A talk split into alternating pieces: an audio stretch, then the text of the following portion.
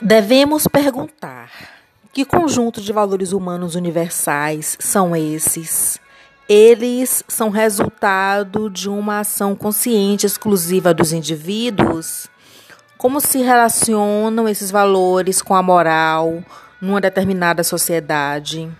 Ora, é evidente que este pensamento, que este pensamento não poderia nos responder positivamente estas questões, pois está preso a um formalismo ou universalismo abstrato, a priorístico.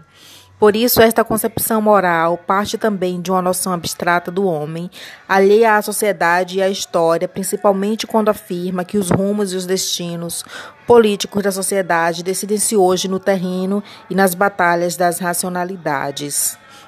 É a mesma coisa que afirmar que a racionalidade é a faculdade do universal, é a faculdade do universal, ou seja, de uma universalidade absoluta que impõe uma obrigatoriedade moral independente do lugar e das circunstâncias.